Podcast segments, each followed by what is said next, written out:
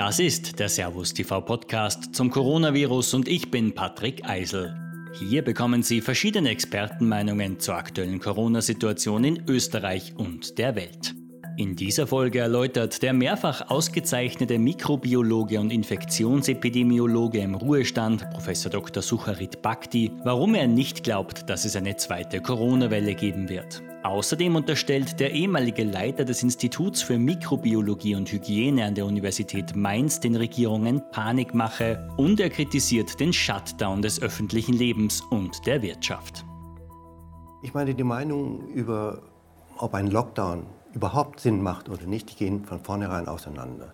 Die WHO selbst hat im letzten Herbst geschrieben, dass Lockdowns nicht funktionieren werden. Ähm, warum diese Meinung plötzlich geändert wurde, drei Monate später, wird ihr Geheimnis sein. Ich habe das nie befürwortet, aber ich hätte Verständnis dafür gehabt in den ersten Wochen. Das habe ich wiederholt gesagt. Das kann man der Regierung nicht zum Vorwurf machen. Nur wissen Sie, die Tatsache ist, und das ist von Professor Homburg so deutlich dargelegt worden in den letzten Tagen, dass die Epidemie bereits am Abebben war, als dieses Lockdown kam. Das ist das, was nicht in Ordnung gewesen ist aus meiner Sicht und das war auch der Grund, weswegen ich, ich äh, mich geäußert habe dazu.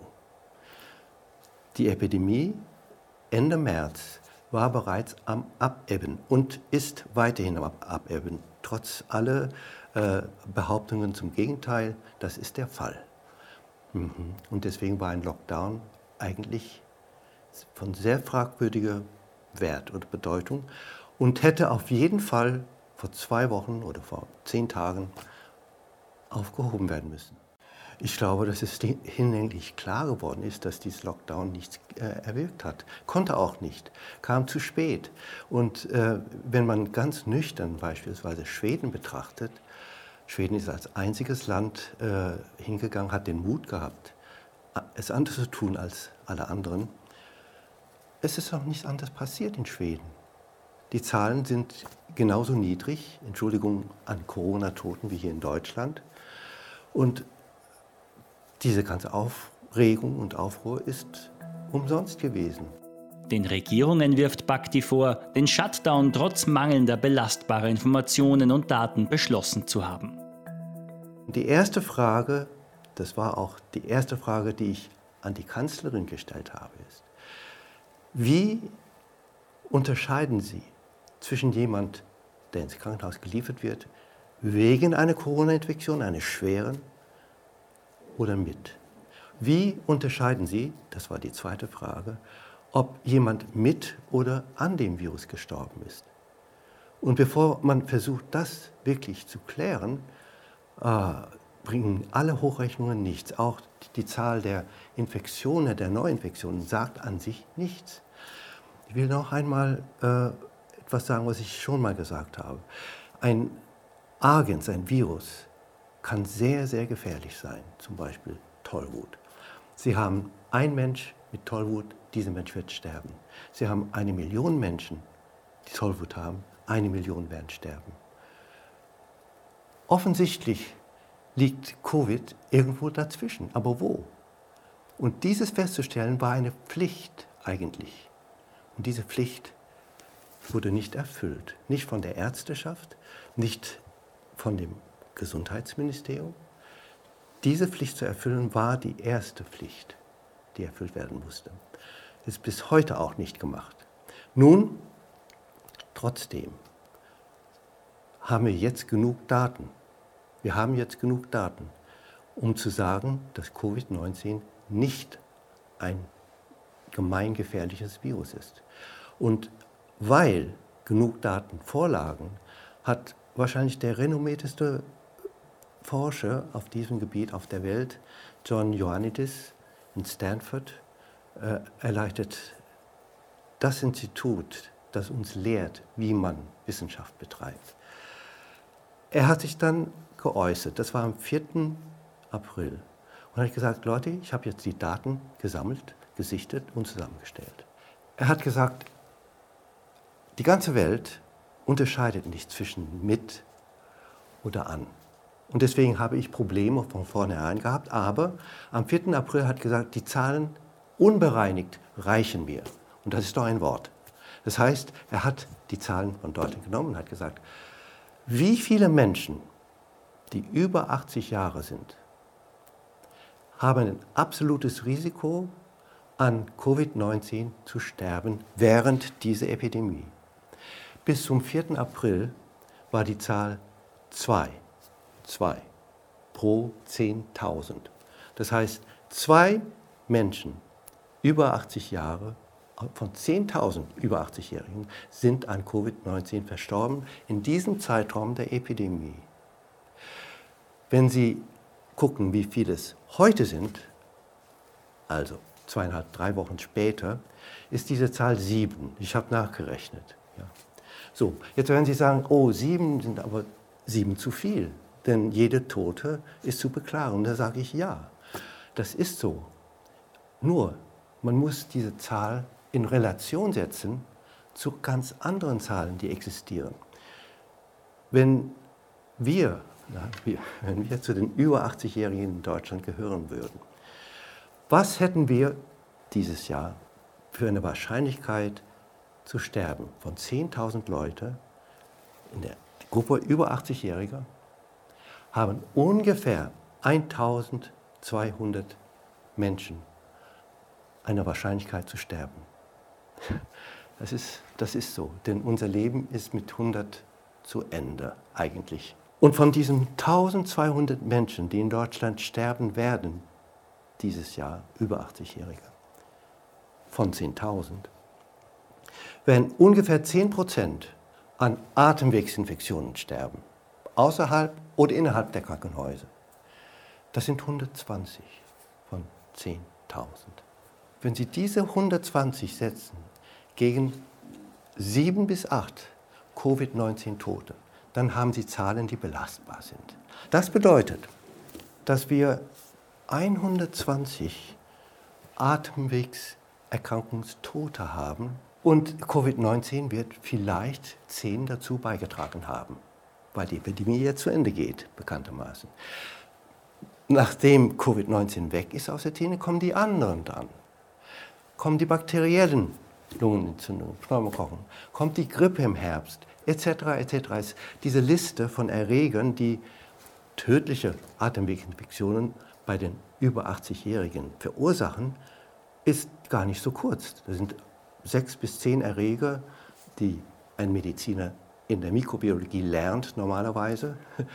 Und es muss doch hinlänglich klar sein für alle, dass Covid-19 sich einreiht in diese Liste von zehn Erregern, die eine Rolle spielen. Nicht mehr und nicht weniger. Eine zweite Corona-Welle schließt der Mikrobiologe aus.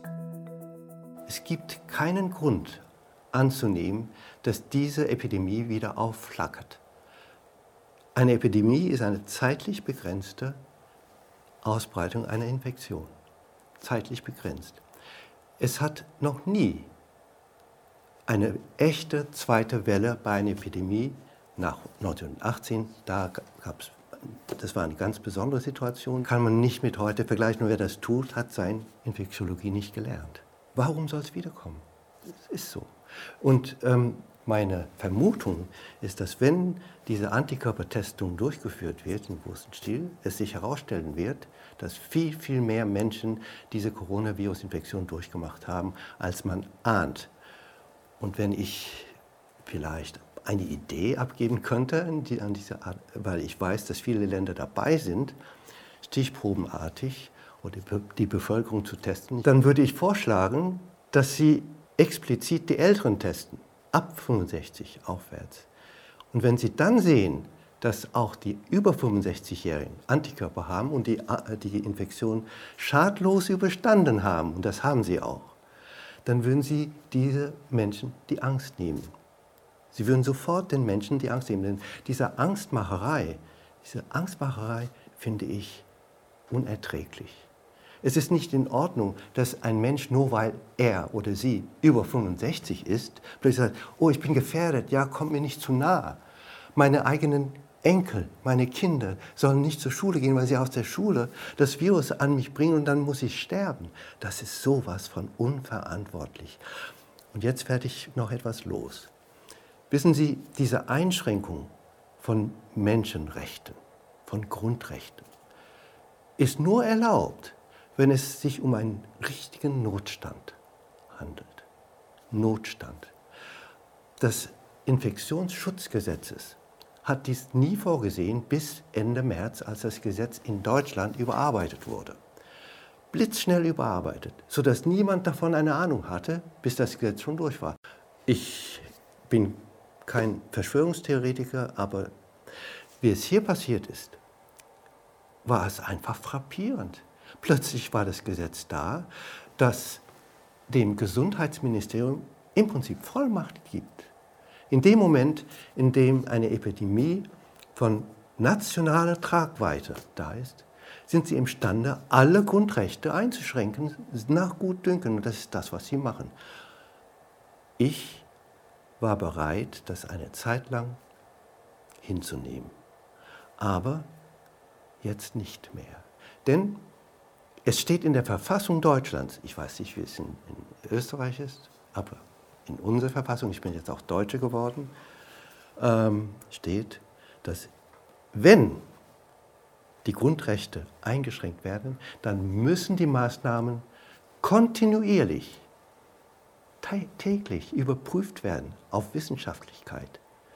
Und wenn sie das nicht tun, dann ist es verfassungswidrig. Das ist so einfach und so klar wie das Amen in der Kirche. Ich bin Buddhist. Ja, aber es muss Ihnen auch klar sein und den Österreichern klar sein. Warum ist es den Deutschen nicht klar? Und warum verlangen Sie nicht, dass die Regierung dann nicht nur von dem inneren Kreis beraten wird, sondern auch auf Leute hört, die eine andere Meinung vertreten, Wissenschaftler, die eine andere Meinung vertreten und klar vertreten haben die letzten Wochen. Ich bin, weiß Gott, nicht der Einzige. Es gibt in diesem Land so viele, so unglaublich kluge Menschen. Und sie haben sich durchaus klar geäußert.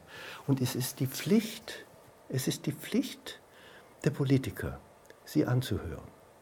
Diese Krise ist von den Politikern selbst herbeigeführt. Die Krise existiert nicht als echte Krise. Insofern ist die Krise dann zu Ende, wenn die Politiker das definieren. Das hat nichts mit dem Virus zu tun. Diese Krise hat nie existiert. Diese Epidemie von nationaler Tragweite hat nicht existiert. Verstehen Sie? Es ist ein Spuk. Und wenn Sie mich fragen, wann ist ein Spuk zu Ende, dann kann ich Ihnen sagen, ein Spuk ist nie zu Ende, wenn man den Spuk nicht beendet. Die starken Einschränkungen des sozialen Lebens haben hingegen massive gesundheitliche Folgen für die Psyche der Menschen, ist sich Bhakti sicher.